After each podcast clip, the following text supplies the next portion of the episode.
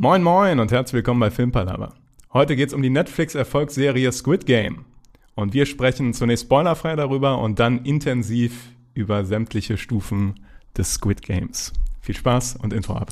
Okay, let's face facts. I know what you're thinking. But it doesn't make any sense. You're safer here than any place else. Now just lock yourself in and keep quiet. Just listen. Filmpalaver. Ja, hallo zusammen. Wir reden heute, wie bereits erwähnt, über die Netflix-Serie Squid Game. Ähm, heute ist eine etwas besondere Folge. Es ist nämlich die allererste Folge, bei der Tobi nicht dabei ist. Der ist heute Abend leider arbeitstechnisch verhindert. Aber wie immer mit dabei der Niklas. Hallo Niklas. Hallo Marcel. Und Hallo Niklas, so jetzt. und äh, als Gast mit dabei, äh, schon mehrere Male dabei gewesen und auch jetzt wieder, hallo Konsti. Hallo zusammen. Das ist eigentlich relativ unhöflich von uns, ne, dass wir das bisher immer so gemacht haben, dass wir den dass wir, Gast als zweites dass wir den Gast als zweites vorstellen und uns immer erstmal gegenseitig begrüßen. das zeugt nicht so, unbedingt, wen haben wir diesmal mit angeschleppt, so? Ja, zeugt nicht unbedingt von unserer Erziehung. So. Ja, es hat sich jetzt irgendwie so etabliert, ne? Aber ja, könnte man mal drüber nachdenken, ob man die Gäste vielleicht zuerst vorstellt. Ja. Aber gut. Wir lernen, wir lernen noch bei Folge 107. Ja, ach, ich glaube, da lernt man nie aus. Ja, ähm, doch bei Folge 1000 noch was dazu, ja? Ja, das glaube ich auch. Ja, also, wie gesagt, es geht um die Serie Squid Game. Ich glaube, in über 90 Ländern irgendwie auf Platz 1 äh, der Netflix-Charts. Ähm, überragender Erfolg der Serie. Wir werden das jetzt auch wieder so machen, dass wir kurz, spoilerfrei, unsere Meinung einmal dazu sagen, wie wir die Serie finden, ob wir sie sehenswert finden. Ähm, und dann relativ zeitnah auch ähm, anfangen zu spoilern, aber da kommt vorher noch mal eine kleine Warnung. Also erstmal vielleicht Gesamteindruck. Niklas, ähm, würdest du die Serie weiterempfehlen oder eher nicht? Ist sie overhyped? Also ähm, tatsächlich war es so, dass ich dachte, sie wäre overhyped, bevor ich sie gesehen habe. Denn es war ähm, eine der seltenen Gelegenheiten, wo ich die Serie wirklich in, in sehr kurzer Zeit aus mehreren Ecken mhm. ans Herz gelegt bekommen habe. Also hat bei mir direkt dieses Anti getriggert, also dieses, äh, ja, dann gucke ich die jetzt auf jeden Fall nicht. Aber dann hat dann doch die Neugier gesiegt und ich finde nicht, dass sie overhyped ist. Ich finde, um jetzt schon einiges hinwegzunehmen, aber ich finde, die lohnt sich sehr. Da sollte man auf jeden Fall mal reinschauen. Wir werden gleich kurz umreißen, worum es da, äh, da geht, aber der Hype an sich ist gerechtfertigt, finde ich. Und äh, da Konsti die Person war, unter anderem, die mich. Einer der äh, ersten wahrscheinlich. Ein, ja. ja, ja, die mich angetitscht hat, würde mich interessieren. Ich vermute, de, der Hype ist aus deiner Richtung dann sowieso gerechtfertigt, weil du ihn angefacht hast. Ja. Ja, äh, total. Also als ich die auch gesehen habe, das war gefühlt am ersten Tag, als sie auf Netflix aufgetaucht war. Da habe ich noch gar nichts von der gehört. Ja, ich habe die nur gesehen auf Netflix. Hm. Diese diese verrückten Farben so von der Serie, diese Aufmachung, die er irgendwie so anlockt. Und habe die einfach mal angeschaut. Ähm, und ich fand die in dem Moment mega cool. Ich fand die Prämisse total spannend. Ähm, und ich fand es total witzig, dass es dann noch so erfolgreich wurde. Ich hätte es nicht ganz gedacht, weil es ja schon irgendwie so ein bisschen speziell ist, so ein bisschen ähm, äh, doch nicht für jedermann, würde ich behaupten. Ähm, aber nee, ich finde es total gerechtfertigt. Und ich finde es auch schön, dass so eine, so eine internationale Serie ähm, jetzt mal solche ähm, Aufmerksamkeit bekommt. Ja, weil, du meinst wahrscheinlich etwas spezieller, weil es ja eine koreanische Serie ist. Ja. Und man das natürlich auch an einigen ähm, ja, Stellen oder am Schauspiel oder vielleicht auch an der Story und an mehreren Punkten, natürlich auch der Umgebung, ähm, merkt und dass sie halt trotzdem weltweit so gut ankommt. Also ähm, vielleicht auch dazu, ich weiß nicht, ob wie ihr es gemacht habt, ob ihr es quasi am Stück geschaut habt. Ich habe tatsächlich angefangen irgendwann äh, nachts, als ich äh, einfach wach geworden bin und nicht mehr einpennen konnte. Und dachte ich mir so, ja komm, jetzt schaust du dir mal eine Folge an, weil ja, wie gesagt, äh, die Leute sprechen so positiv da, darüber. Und habe ich irgendwie nachts um vier mir einfach drei Folgen nacheinander angeschaut, ja. weil es dann direkt mich so gehuckt ja. hat irgendwie. Auf jeden Fall. Wir sollten vielleicht einmal kurz, bevor wir schon reinspringen, ganz kurz umreißen, worum es geht, oder? Ja, genau. Finde ich gut. Niklas, du meldest dich freiwillig, ja. das freut mich. Ja, also Squid Game handelt im Wesentlichen von einem ja, Battle Royale-artigen, Takeshi Castle-artigen Spiel, in dem tatsächlich hochverschuldete äh, Individuen, sage ich mal, das Angebot bekommen, wenn sie in diesem Spiel nur weit genug kommen, dass sie dann eine sehr hohe Geldsumme bekommen. Und ähm, ja, es stellt sich dann sehr schnell heraus, dass, sage ich mal, dieses Spiel durchaus tödliche Nebenwirkungen haben kann. Ähm, und das alles ist verknüpft, würde ich sagen, mit erstaunlich viel äh, charakterlicher Tiefe der einzelnen äh, Teilnehmer. Ähm, weil das ein Punkt ist, der mich tatsächlich überrascht hat. Das sollte man da dazu noch sagen. Aber so im Groben umreißt es, glaube ich, die Handlung ganz gut. Also äh, weiß man ungefähr, was man bekommt. Und ja, habe ich, hab ich einen zentralen Aspekt vergessen? Nö, man könnte noch hinzufügen, es sind, glaube ich, neun Folgen, Genau. ähm, die jeweils so um die, ich glaube, gut 50 Minuten lang sind. Obwohl es gibt Folgen, die sind, glaube ich, kürzer. Ne? Also ich, ich kann mich erinnern, dass ich irgendeine Folge geguckt habe, die war nach einer halben Stunde vorbei. Also die variieren, glaube ich, in der Länge. Nach einer halben Stunde. Sicher? Vielleicht war die auch Oder so Vielleicht war ne? die auch so spannend, dass, äh, dass es mir wie eine halbe Stunde vorkam. Aber ich meine, dass ich bei einer Folge auf die Uhr geguckt habe und dachte, ach krass, das war jetzt nur eine halbe Stunde. Irgendwie Folge 7 oder sowas. Also Ja, okay, das kam mir nicht so vor, aber ja, wer weiß. Genau. Ja, und ich würde sagen, sollen wir da mal direkt tiefer reingehen, was uns an der Serie gefallen hat und, äh, sage ich mal, was so die Stärken sind, was uns überrascht hat. Alles jetzt noch spoilerfrei. Und da ich gerade so wunderschön die Handlung zusammengefasst habe, würde ich vorschlagen, lassen wir jetzt mal dem Gast den Vortritt. Ja? Ach so, Haben wir okay. schon Manieren gelernt in den ersten zehn Minuten? Ja, ja prima. Ähm, ja, äh, was mich, ähm, also generell, was mich ursprünglich auch angezogen hat an der Serie, war vor allem irgendwo das Visuelle. Ähm, also es hat, es hat so ein typisch, also die Serie kommt jetzt irgendwie nicht, also man merkt schon, dass die irgendwo asiatisch angehaucht ist, weil die so ein bisschen, die hat so ein bisschen auch so einen Videospielcharakter, auch im Sinne von, wie die, wie die aufgebaut ist visuell, finde ich. Ja? Und es gibt so ein paar Symbole und Merkmale, wo man das stark mit Videospielen irgendwie verknüpft. Ähm, also das, allein das Visuelle hat mich total angezogen. Und dann natürlich dieser, dieses Grundmysteriöse, was sich auch durch jede Episode zieht. Ähm, was steckt hinter dem Ganzen? Ähm, wer sind diese Leute, die das organisieren, dieses, äh, dieses, dieses Battle Royale? Äh, wer gewinnt das? Ähm, wie endet die ganze Sache? Das hat mich wirklich bis zur letzten Minute echt gefesselt. Ähm, zum Teil mehr, zum Teil weniger. Ähm, und ich finde, die Serie hat auch eine echt, ähm, hat, äh, eine weitere Stärke ist noch, dass diese twisty äh, Road irgendwie ganz gut rauskommt. Also total viele Wechsel irgendwie sind, Wechselbad der Gefühle. Zum Teil ist es mega euphorisch, zum Teil ist es irgendwie mega traurig, was da passiert.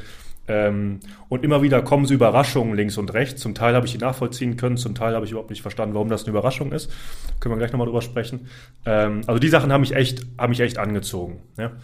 Ähm, und ich glaube, was ich so, was ich so nicht so gut fand tendenziell, war, ich weiß nicht, wie ihr das geschaut habt. Ich habe das auf Englisch geschaut und die Übersetzung war echt ganz schön, äh, ganz schön brutal, weil ich wollte nicht die ganze Zeit Untertitel mitlesen, um ehrlich zu sein. Deswegen habe ich einfach auf Englisch geschaut.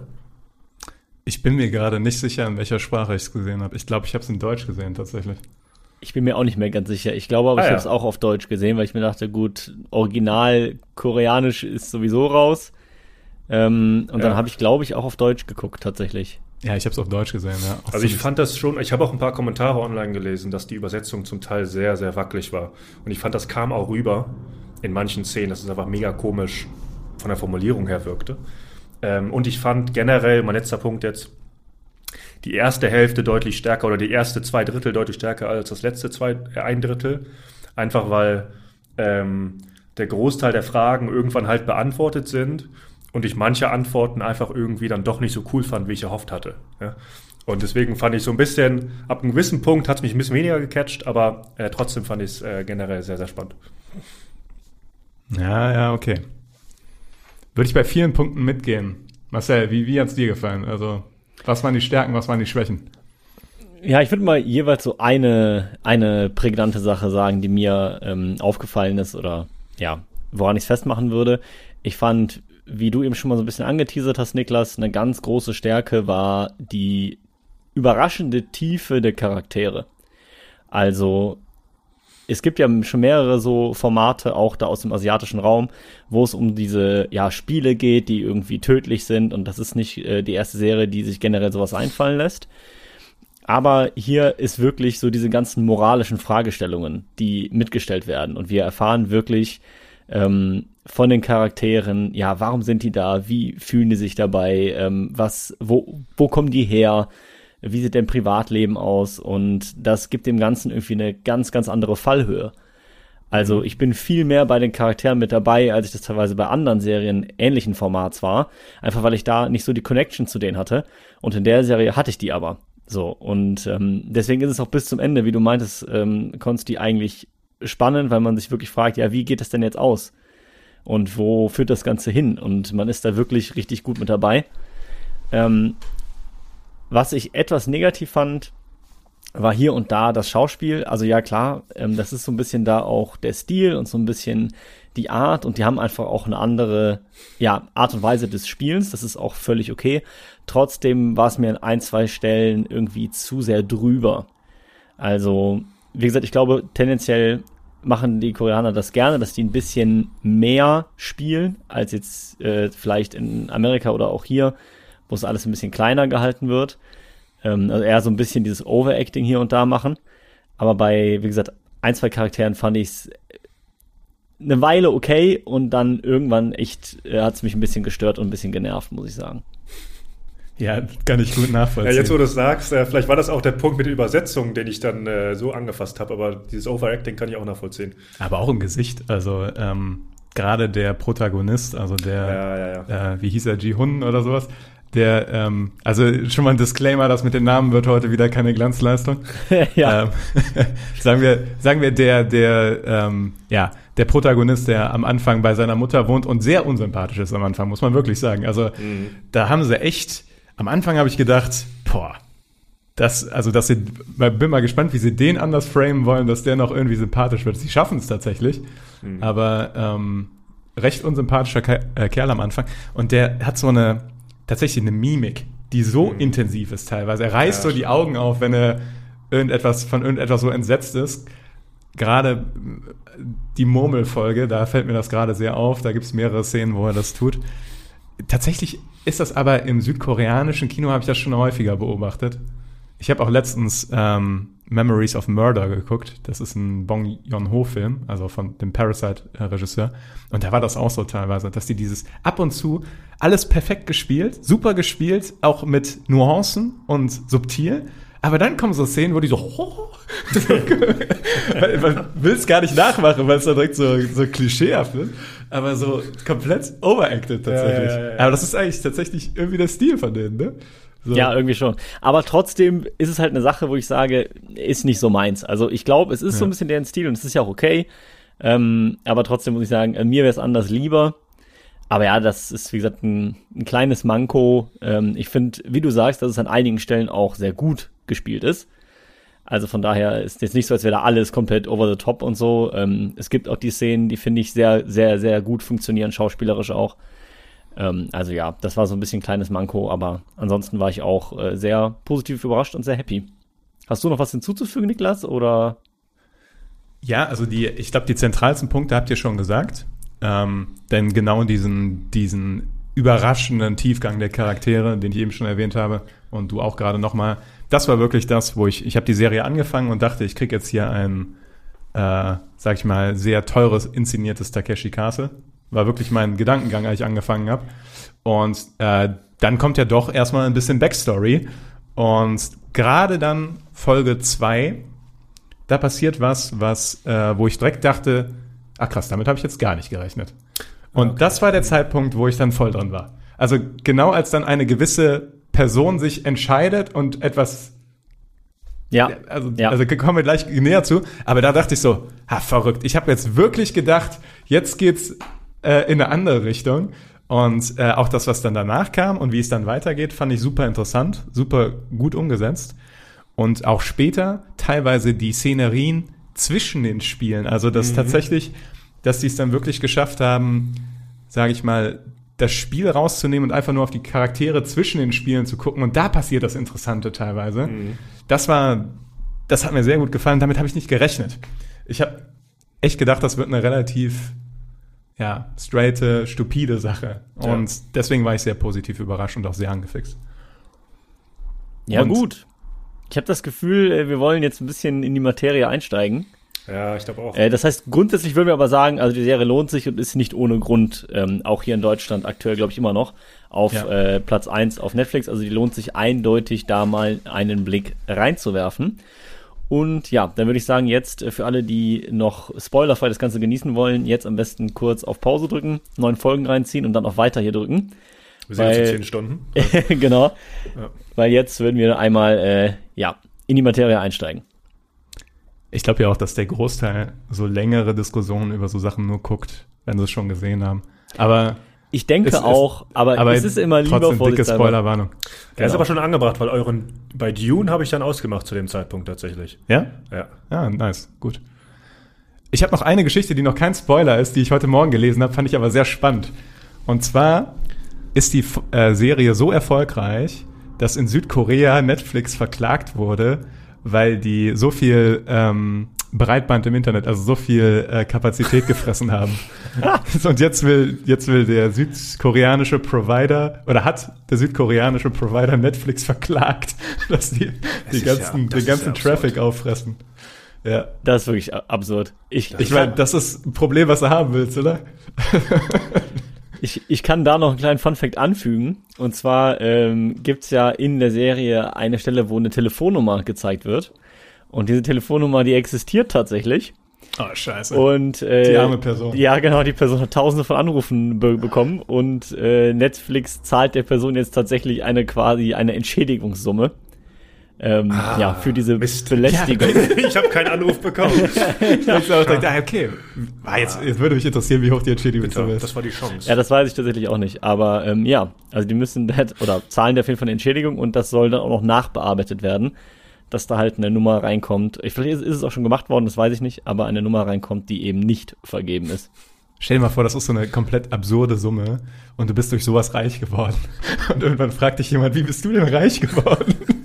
Und dann musst du das erklären. Ja, Episode 4, Minute 37.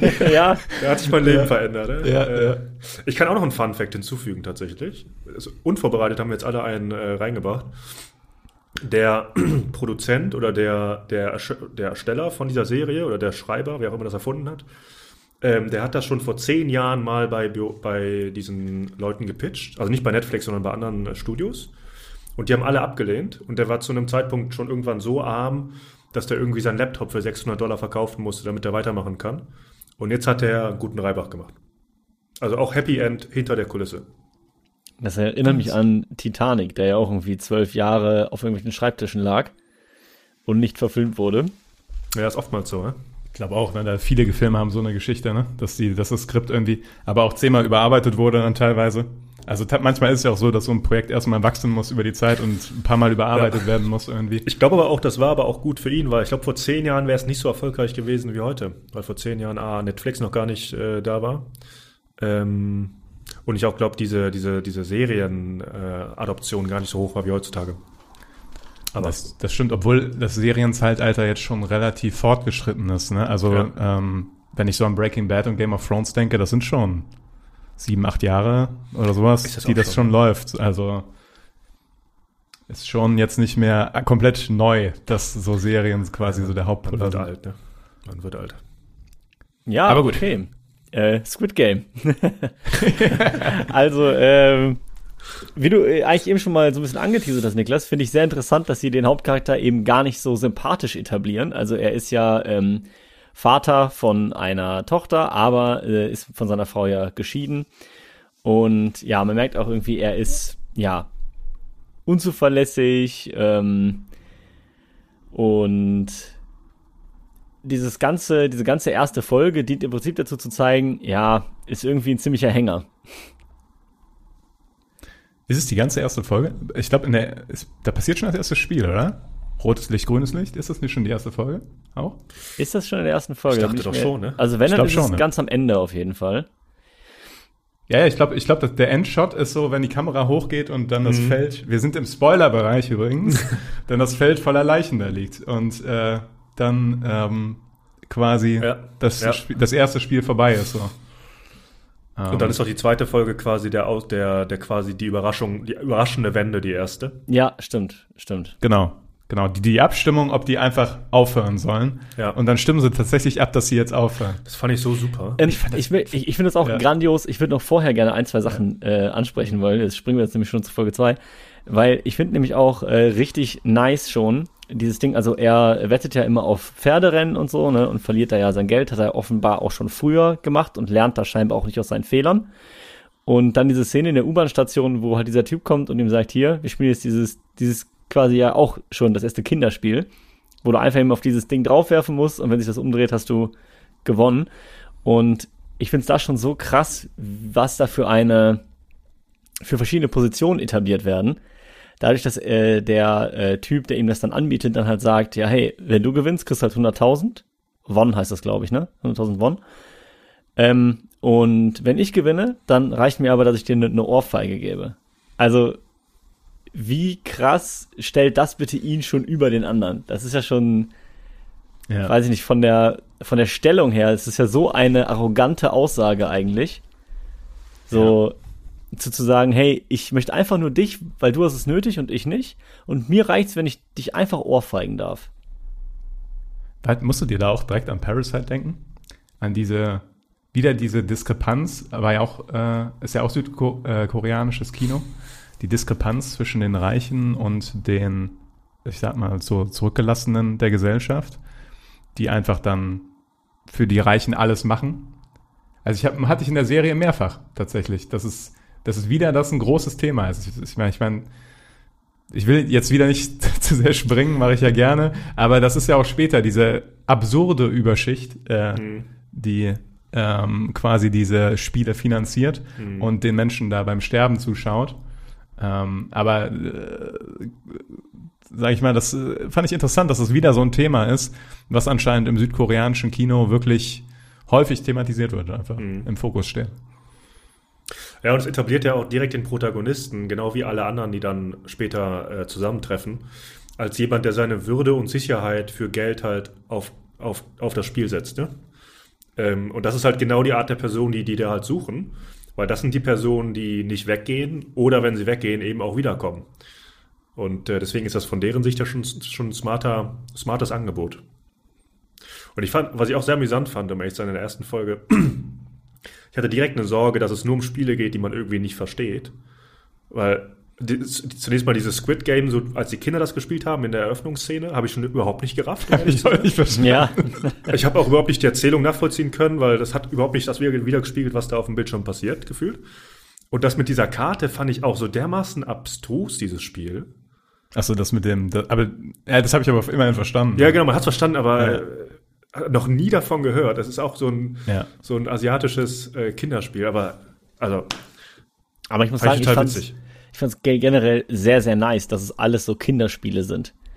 Das ist halt nicht irgendwie, ja, du musst jetzt äh, durch diese Laser irgendwie durch, was weiß ich, und wenn Mhm. du halt wo drankommst, bist du halt tot. Nein, es, ist, es sind einfach simpelste Kinderspiele. Und die Spannung kommt halt dadurch, dass es halt permanent um Leben und Tod geht. Und das ist aber, ich Ja. finde es grandios, dass es Kinderspiele sind. Und keine erwachsenen Sachen oder irgendwelche Parcours oder was weiß ich was, sondern halt wirklich simple Kinderspiele. Gut, es gibt da ein, zwei Ausnahmen, wenn ich jetzt so an diese Glasbrücke und so denke. Ist jetzt per se nicht unbedingt ein Kinderspiel, aber im Großen und Ganzen haben sie ja schon eigentlich Also sollte das nicht so Himmel und Hölle also sein? Also dieses, was du normalerweise auf den Gehweg zeichnest mit Kreide? So ein bisschen? So ein bisschen, ja. ja. Ja, Weißt du, also wo du, ja, ja, ich ich weiß, war du schon, meinst, ja. war schon weit davon weg. Ist ein bisschen gedehnt dann, aber ja. Aber ist auch nicht das einzige Beispiel. Ansonsten waren das ja schon wirklich alles ziemlich diese Kindheitsspiele so. Aber hast du das Squid Game verstanden? Also das, das Tintenfischspiel? Weil ich Also- habe das auch nicht verstanden. Auch nicht, in der, auch nicht in der Folge, wo es dann. Nee, ich auch Nee. nicht. Ich, ich fand auch richtig komisch diese Regel mit, äh, okay, die dürfen erst mal auf einem Bein hüpfen. Ich Und wenn die ja. aber einmal durch die Mitte sind, dann auf einmal auf zwei Beinen. Und dann müssen sie nur noch nach oben kommen. So. Aber wo die sich jetzt genau bewegen dürfen, ob nur außerhalb, nur innerhalb, nur auf diesen Linien, das war auch gefühlt jedes Mal ein bisschen anders. Also so richtig verstanden habe ich es Ja. auch nicht. Ja. Aber wahrscheinlich alle Südkoreaner, für die ist das komplett klar. Selbstverständlich. So Ah. Mensch ärger dich Ja, nicht. ja, genau. Mäßig. Aber ich habe das angeguckt und dachte so, ja, bei keinem Spiel ein Problem gehabt, aber der Name von eurer Serie, das Spiel verstehe ich nicht, nicht Das ansatzweise. wurde vor allem zweimal erklärt und ich habe es beides Mal nicht verstanden. Ja, f- ja, naja, aber ist auch nicht wichtig tatsächlich an der Stelle. Also, Aber ich finde äh, cool, dass die, die Form von dem Ding ja auch die Formen auf der Karte sind. Also das ist ja ganz oben diesen Kreis, dann da drunter, der so ein bisschen da reinguckt, dieses Dreieck und ganz unten dann sozusagen dieses Viereck, glaube ich, ne? War das nicht so? Doch. ja, ja. Was auch die, die Hierarchie Genau. der, der Willens wiedergespiegelt hat. Ah, ja, stimmt. Ja. Gar nicht gerafft. Nee? Nee. Die Vierecks, also die Rechtecke waren hochgestellt. Ja, genau, dies, diese Hierarchie habe ich wahrgenommen, aber ich wusste Ja. nicht, dass es Teil von dem Squid Game war. Ich habe, als du eben gesagt hast, dass dich die äh, Visuals direkt angezogen haben, habe ich gedacht, wahrscheinlich die roten Anzüge mit diesen komischen Masken, wo das drauf gezeichnet ist, das hat direkt so was Prägnantes. Ja. Ähm, ich musste auch direkt an, äh, ist es Haus des Geldes denken? Ja. Wo die am, ja, ich habe das, ich habe nur das Bild gesehen, ich habe Haus des Geldes nicht gesehen, nämlich ich habe nur das Bild gesehen und dachte direkt, so, das ist schon wieder so, so prägnante Overalls irgendwie. Da laufen Halloween wieder alle so rum. Hm. Und äh, dann noch mit diesen Masken und dann der Frontman natürlich noch. Aber Mhm. ja, kommen wir auch noch zu. Aber Ja. Aber ja, also de deswegen, ich fand es dann nach diesem ersten, also ich find's auch gut aufgebaut, weil erstmal die wachen daran auf, wissen ja nicht, worum geht's genau. Okay, äh, ja, wir können scheinbar ultra viel Geld hier gewinnen und geil und müssen dafür nur so ein paar Spiele spielen. Und dann kommt ja der erste, ich nenne es mal Twist, zumindest für die Personen, die da sind. Man als Zuschauer ahnt vielleicht schon, dass es äh, ein bisschen mehr geht bei der ganzen Sache, wo einfach mal straight im ersten Spiel so, ich glaube, über die Hälfte niedergemäht wird. So. Und die dann ja halt auch wirklich erst verstehen, okay, ähm, ja, disqualifiziert sein bedeutet halt sterben. Das wird ja dann damit erst etabliert eigentlich. Und dann fand ich es eben auch ultimativ stark, dass das dann nicht einfach so hingenommen wird, ja, und jetzt kommt Spiel 2, sondern dass erstmal unter denen eine Revolte stattfindet, so. Ähm, dass die sagen, okay, äh, also dafür habe ich mich hier nicht ge gemeldet und was ist das? Ihr könnt euch einfach irgendwelche wehrlosen Leute hier umbringen. Und dass das nicht einfach so hingestellt wird nach dem Motto so, ja, so ist es jetzt halt und deal with it, sondern dass darüber wirklich auch unter denen eine Diskussion stattfindet und die sich auch aktiv da dagegen eben wehren. Ähm, ja, das war super stark. Mega. Und äh, wie gesagt, eben auch in der Hinsicht, dass sie dann diesen dritten Paragraphen halt äh, zitieren. Ich nenne ihn mal den Klugen oder den Gebildeten oder den Geschäftsmann oder wie auch immer. Der sagt ja hier, Paragraph 3, ne, wenn die Mehrheit ähm, dafür stimmt, die Spiele abzubrechen, dann werden die Spiele abgebrochen. Und jeder kann nach Hause, halt ohne entsprechend dann Geld zu bekommen. Beziehungsweise die Hinterbliebenen von den Gestorbenen bekommen ja dann diese 100.000 Won, glaube ich. Ähm, aber sie selber, die halt noch aktiv im Spiel sind oder aktiv teilnehmen, bekommen halt jeder gar nichts. Und ja, jetzt kommen wir zu dem entscheidenden Punkt, Niklas, den du eben meintest, ähm, wo es dann 100 zu 100 steht, ganz klassisch. Und der, der alte Mann äh, sich am Ende entscheidet. Und ich finde, wenn man das Ende jetzt, ich, ich möchte jetzt auch gar nicht Ja. springen, aber wenn man Ja. jetzt weiß, wer der alte Mann ist, finde ich die Entscheidung umso geiler, Ja. die er trifft. Stimmt. Muss Also, ich dann dass auch er sich- nochmal drüber nachdenken, ja. Ja, also dass, dass er sich ausgerechnet dafür entscheidet, die Spiele sozusagen abzubrechen. Wahrscheinlich, weil er genau weiß, so, die kommen wieder. Und wenn sie wiederkommen, dann können sie sich sozusagen nicht mehr beschweren, weil jetzt wissen sie, worum es geht. Sie wissen genau, worauf sie sich einlassen. Und kommen dann tatsächlich ja freiwillig. Und das finde ich so einen geilen Twist, dieses, dass sie halt nicht die ganze Zeit gezwungen sind, da zu sein, sondern dass sie sie wirklich nach Hause gehen lassen und dann die alle halt kurz wieder in, in ihrem normalen Umfeld sind und dann aber alle merken, ja, scheiße, eigentlich, auch wenn es um, um, um den Tod gerade geht oder um, um mein Leben geht, eigentlich ist es mir das wert, das Risiko einzugehen. Nicht umsonst ist die zweite Folge, heißt die auch Hölle. Vom Titel her meine ich. Ja. Weil das halt wieder schon sagt, okay, die Außenwelt ist schlimmer als dieses Spiel, ist schlimmer als zu sterben. Ähm, ich fand das auch echt faszinierend. Ich habe auch gar nicht darüber nachgedacht, dass der alte Mann ja die Entscheidung da getroffen hat in dem Moment. Ähm, stimmt, ja. Ja. Ich frage mich ähm, tatsächlich, ob, also, dass sie alle zurückkommen, hat dann in dem Kontext Sinn gemacht auch. Und ich fand das auch eine super Story einfach. Ähm, aber ich habe mich dann direkt gefragt, da muss schon viel passieren, damit du dahin wieder zurückgehst. So gefühlt, als wenn ich in der po Position wäre, irgendwie, dass du da wirklich wieder rauskommst, denkst du, ja, nee, also vor allem, wenn du die, die prozentuale Überlebensquote vom ersten Spiel dir anschaust, da muss schon einiges passen, damit du da wieder zurückgehst. Ähm, aber sie haben das gut in die Story eingeflechtet, also für die Charaktere macht das tatsächlich Sinn. Also, also Sinn in Anführungszeichen, aber äh, ist irgendwie schlüssig. Ja. Und zeigt auch wieder diese Hoffnungslosigkeit, ne? Also wieder auch dieses äh, brutale, ähm, die Brutalität des normalen Lebens irgendwie so, dass du da lieber dir aussuchst, in so ein ja, so ein komplett verrücktes Game da einzusteigen, wo du sterben kannst. Ja, und ich meine, das Verrückte war ja auch, das erste Spiel war ja eigentlich total einfach. Und die Leute sind ja alle nur gestorben, weil dieser Schockmoment da war. Ja, also wer, wer wüssten die, dass da jetzt Leute sterben, wären, glaube ich, nicht 200 Leute gestorben, sondern nur 10, weil die genau wussten, was da gleich kommt. Ähm, aber als dieser Schockmoment kam, oh, jetzt sterben Leute, das, und wenn man halt zurückkommt, denkt man, okay, jetzt wissen wir ja, man kann sterben, aber die Spiele sind ja so leicht, oder können so leicht sein wie dieses grüne Licht, rote Licht, ja, dann ist ja easy, easy money. Ja. Ja. das ist natürlich ein Euphemismus, aber ja, ich weiß, was du meinst. Ja. Aber ich fand auch, ich finde auch, das ist halt schon eine sehr krasse Aussage, die die Serie da macht, was du gerade schon meintest, dass halt von 201 Leuten, die rausgehen lebend, 187 wiederkommen. Also das ist schon ähm, wo wir dann wieder in diese Richtung kommen, so Gesellschaftskritik, das ist schon, glaube ich, einfach mal ein Statement, ne? Zu sagen, Ja. 187 von denen sagen, okay, ich sterbe lieber beim Versuch, als dass ich mein aktuelles Leben so, wie es ist, weiterführe. Also es Ja. äh, zeugt ja von so einer Aussichtslosigkeit. Das wird, finde ich, auch dann später noch auf die Spitze getrieben, wenn sich die Teilnehmer gegeneinander wenden. Also äh, das fand ich auch eine.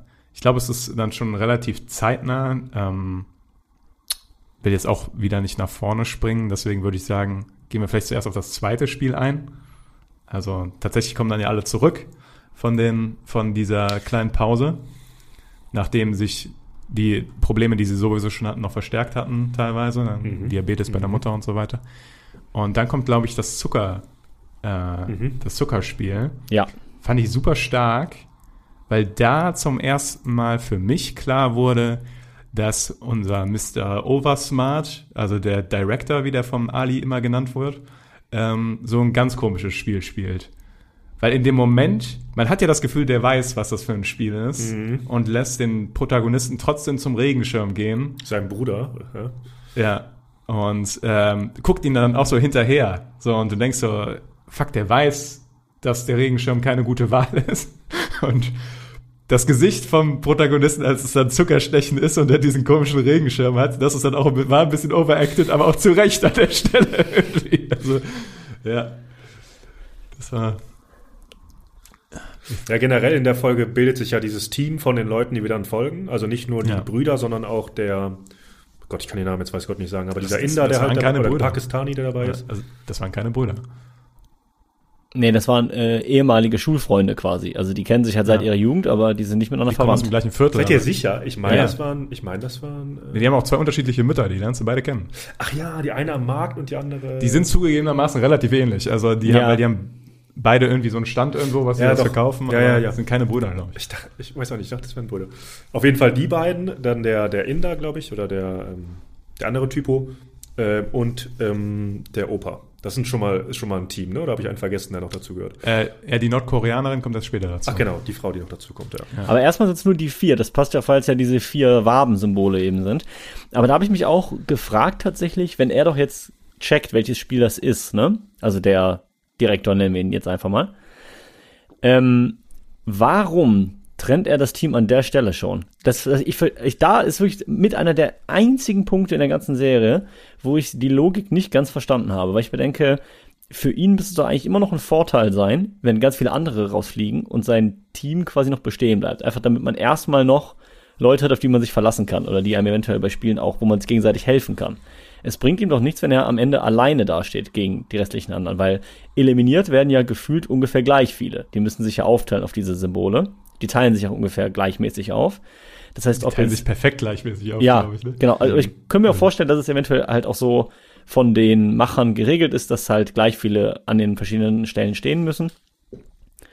Ähm, und da frage ich mich echt, ich, er hat meiner Meinung nach absolut keinen Vorteil daraus, dass die sich aufteilen. Und wenn er weiß, wie das Spiel ist, warum sagt er nicht hier, wir gehen alle zum Dreieck, äh, überleben diese Runde alle vier und hauen aber ein paar von den anderen Leuten raus? Also warum hat er lieber jemand von den anderen Leuten noch am Leben als aus seinem eigenen Team? Das habe ich nicht verstanden.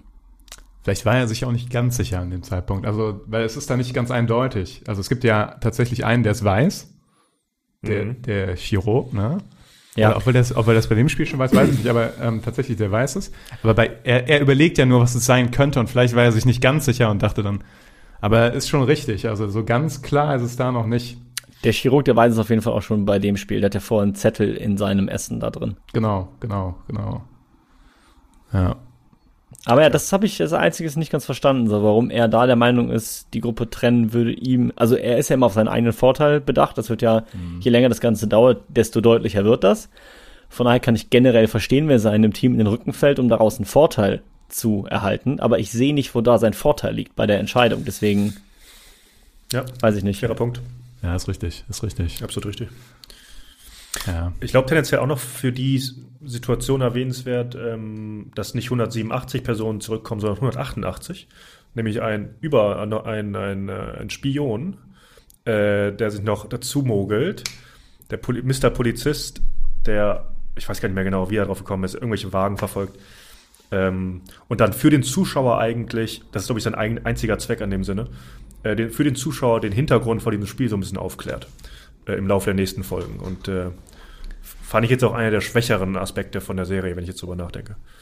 Ich fand die Idee cool, super, weil ich dachte, nice, jetzt, jetzt infiltriert die einer da und ich krieg zu sehen, wie es da hinter den Kulissen Ja, läuft. ja, genau. Also der Aspekt hat mir noch super gut gefallen, wo er dann so in diese einzelnen Räume reingegangen ist. Jeder Ja. hat seinen eigenen und er darf seine Maske nur in diesem Raum abziehen. Ja. Und das hat mir alles noch Auch gefallen. cool tatsächlich. Aber später gebe ich dir recht, also die, die Storyline, die hatte Potenzial, aber die haben sie nicht so ganz ausgeschöpft. Also Mhm. da war ich so, hm, ja, ich, man ahnt auch relativ schnell, worauf es hinausläuft, finde ich. Also der Twist hat mich nicht so schockiert an der Stelle. Echt? Okay, dann können wir gleich mal drüber sprechen. Ja? Hast du, hast du noch gar nicht verstanden? Tschüss. Pass auf. Wir kommen ja. Weil, weil, weil eigentlich, wir sind ja im Spoilerbereich, weil das sind nämlich Brüder. Ja, pass auf. Vielleicht Ja, hast wir- du, lass uns da gleich zu sprechen kommen. okay, okay. Ja, ich, gut. aber da würde ich auch, auch später noch was zu sagen, weil da fand ich auch, haben Ja. sie was verschenkt, auf jeden Fall. ja. Ähm, aber ja, ich fand dann dieses äh, Zuckerdingens-Spiel ganz okay.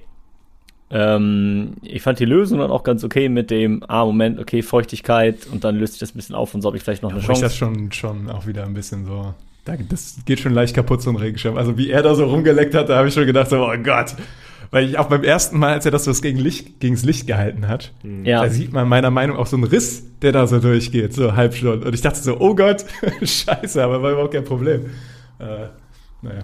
Ja, aber es sieht alles sehr, sehr brüchig aus und es ist ja auch logisch, dass halt der Regenschirm mit diesem schmalen Ja. Stiel unten halt auf jeden Fall das Schwierigste ist, mit Abstand. Ähm, Was ich übrigens, äh, sorry, äh, was ich ganz lustig inszeniert fand, war, dass der erste Typ, der einen Fehler macht, natürlich oben auf der Rutsche ist und da erschossen wird und dann diese Blutspur da runterzieht. Das habe ich gedacht, natürlich der, der oben aus irgendeinem Grund auch oben auf der Rutsche steht. Vor allem, du kämpfst noch ein Überleben, weißt du. Du musst Ja, mega ja. feine Handarbeit machen. Ich gehe auf die Rutsche. Würdest du auf eine Rutsche gehen, um das zu, also kann man ja stark hinterfragen. die, äh, die ja aber sah gut aus. Und,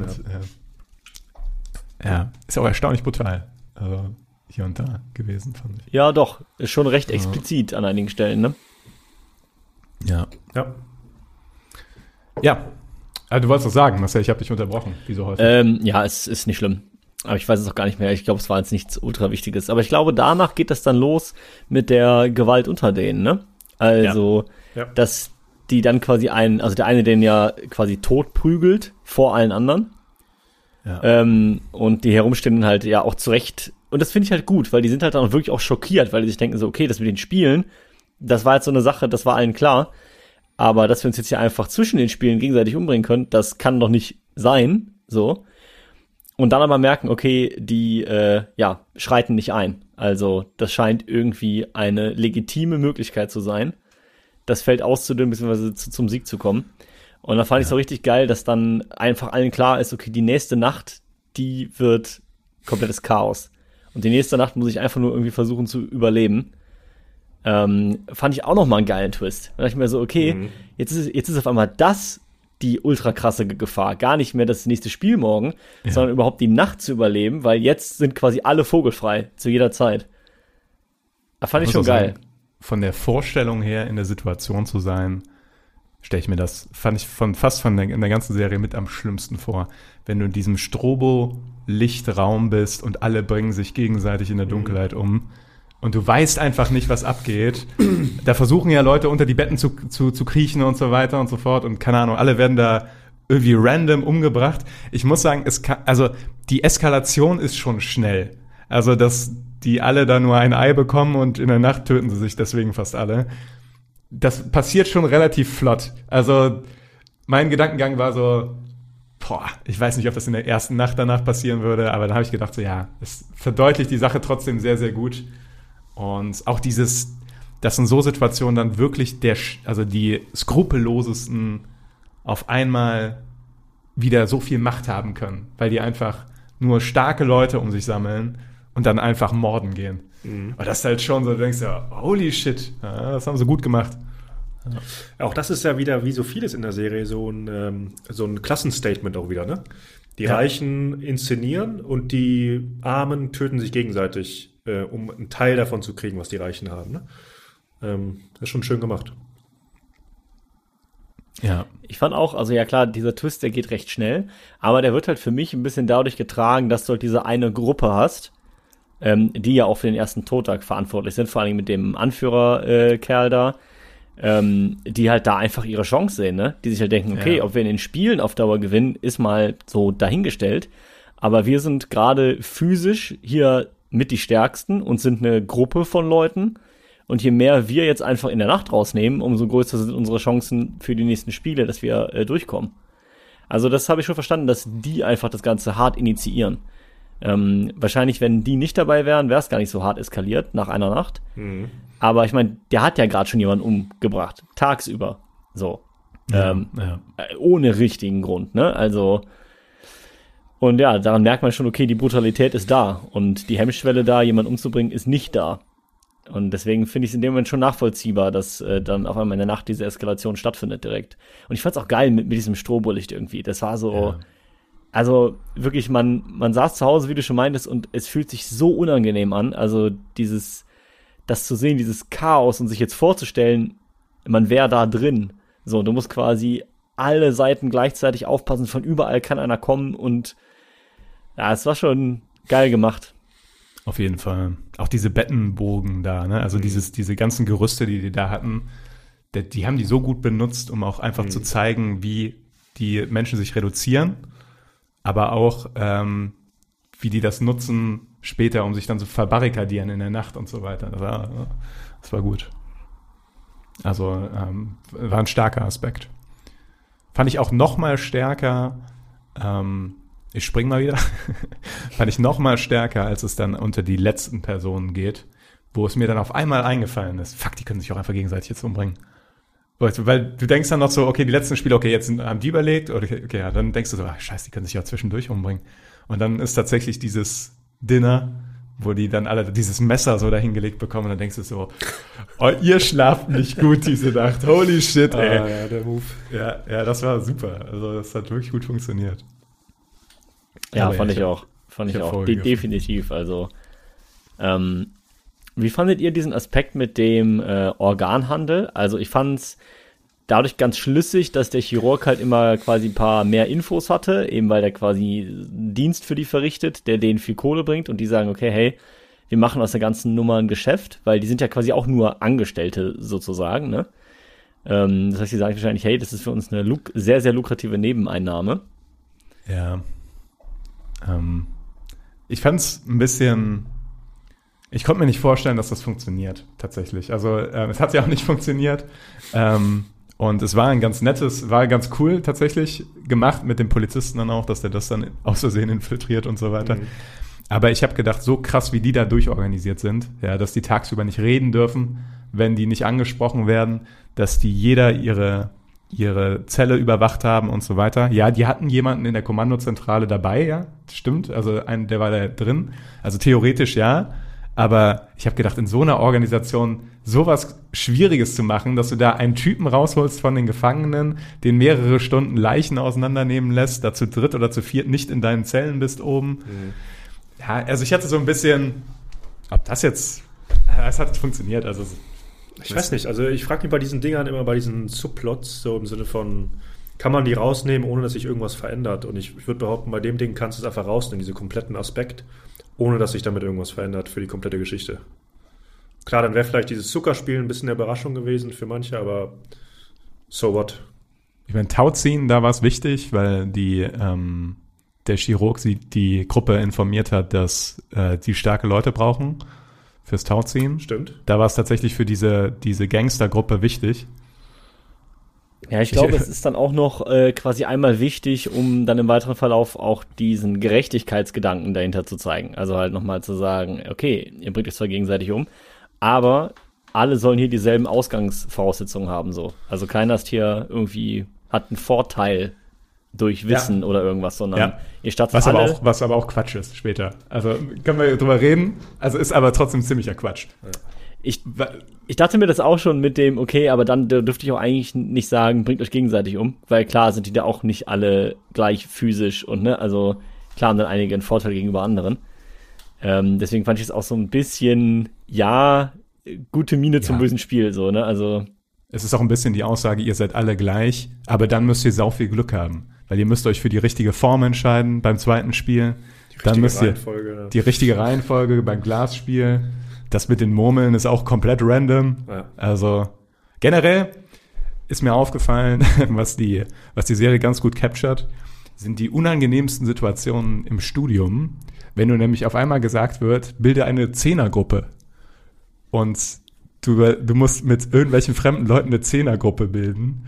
Und du überlegst dir, okay, wo ist eine gute Gruppe, wo ich joinen kann? Da haben sie da natürlich nochmal die, sage ich mal, das Risiko hochgeschraubt aber ich dachte direkt so in die Situation, wo die da in diesem weißen Raum sind und so, jetzt bildet man eine Zehnergruppe.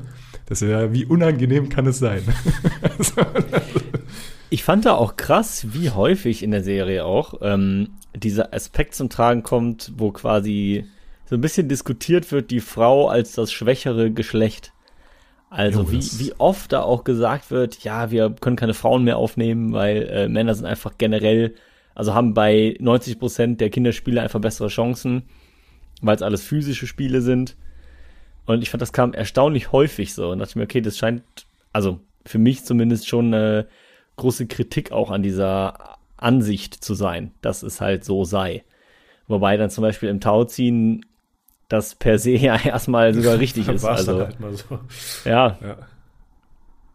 Ich finde das aber generell vom Aufbau her ganz cool, weil man hat das Gefühl, die Spiele werden immer aktiver und immer physischer. Also wenn es am Anfang noch ist, so irgendwie jeder für sich und entweder du schaffst es oder halt nicht, dann wird das Ganze immer konkreter, dass du aktiv am Verlust der anderen beteiligt bist. Also bei dem Tauziehen, da ziehst du dir ja wirklich schon über die Klippe. Okay, noch über dieses Seil, also das ist noch eine gewisse Distanz irgendwie, aber du bist schon ein sehr aktiver Part, weil du ziehst die halt drüber weg. Ähm, du bringst sie dann nicht per se mit deiner Hand um, aber es ist schon recht nah dran. Ähm, und das steigert sich ja irgendwie bei diesem Himmel und Hölle. Ich weiß, jetzt springe ich auch ein bisschen nach vorne, aber ich möchte nur kurz diesen Bogen einmal äh, zu Ende führen. Weil bei diesem Himmel- und Hölle-Spiel ist es ja dann auch so, dass die sich ja gegenseitig da runterschmeißen dürfen und ja auch tun. Und halt nur zu zweit auf so einer Plattform maximal stehen dürfen und dann halt anfangen, sich da gegenseitig zu schubsen und so weiter, also in den Tod gegenseitig reinzustoßen. Und ganz am Ende ist es ja wirklich im Prinzip ein Zweikampf auf Leben und Tod, wenn wir ehrlich sind. Ja, das ist dieses Squid Game, Aber das ist ja mehr so, okay. Ich finde auch super, da sagen sie irgendwann auch, äh, es gibt auch einfach keine Regeln. Ja. Das irgendwie, irgendwie das so, kommt das so, und ich dachte so, ja, okay, dann gibt es halt keine Regeln und dann verkloppen sie sich auch einfach nur. Also dann, als ich das, habe ich auch irgendwie gedacht, ja, okay, Gott sei Dank, ich muss es nicht verstehen. ja. War ich erleichtert in dem Moment. Ja, auf jeden Fall. Ja. ja. Ähm, Ja, aber fand ich einen interessanten Aspekt und deswegen war es ja dann noch so relevant beim, beim Tauziehen, ne, halt in welche Gruppe komme ich, weil es halt physisch tatsächlich wichtig war. Ähm, ich fand es dann ganz gut gelöst, im Sinne von, dass sie jetzt sagen, okay, es ist nicht reine Physik und fand auch den Augenblick ganz cool. Ähm, also wenn man erst denkt, ah, die Technik funktioniert, dann merkt, oh fuck, ja, jetzt haben die anderen sich aber gefangen und jetzt überwiegt halt doch die physische Kraft. Und dann eben diesen kleinen Trick anzuwenden mit, okay, wir bringen die einfach aus dem Rhythmus, indem wir nach vorne gehen. Fand ich äh, cool gelöst in der Fand Szene, muss ich sagen. spannend, ja. Ich frage mich gerade bei dem Tauziehen, ähm, der alte Mann war ja schon noch im Team, ne? ja, ja, das war doch seine Idee am Anfang mit dem Zurücklehnen. Ja, aber Zehn Sekunden lang. der hat, der hat sich auch schon, war schon ein bisschen risky für ihn, das Ganze. ja?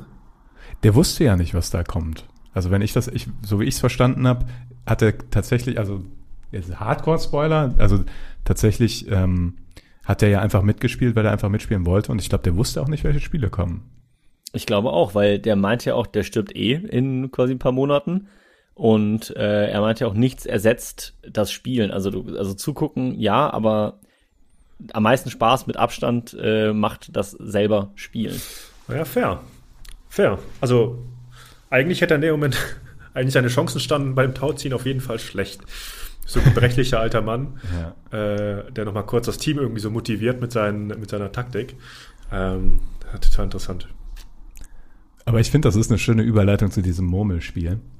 Weil tatsächlich das Interessanteste bei dem Murmelspiel, ah, zwei interessante Sachen. Also zum einen, wie der Intellektuelle den Ali abzockt, ist schon, Boah, das ist auch traurig. das, äh, da bist du so pissig, finde ich danach. Ja, also ultra. spätestens, spätestens da kippt man halt richtig und denkt Ja. so, äh, was für ein Schwanzlutscher. Ja. Also, ja.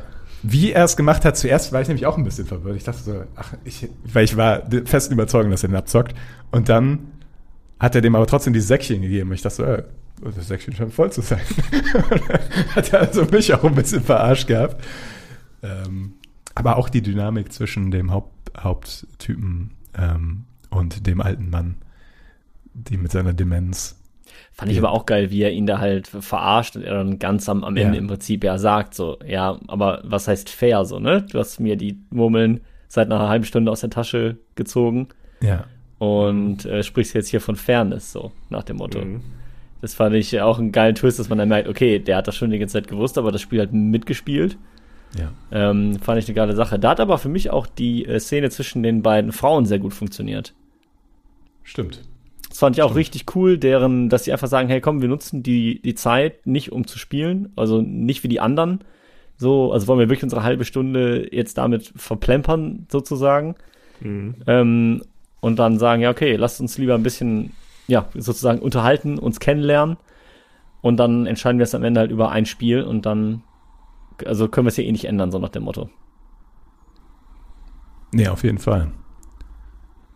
Aber auch diese, dieser Zwiespalt, in dem der, warte, Jihon, Jihon, Seong, Jion, oh Gott, keine Ahnung, der, der Hauptdarsteller ist, dass er weiß, der sein Gegenspieler stirbt bald und ist Demenz und er verliert trotzdem gerade.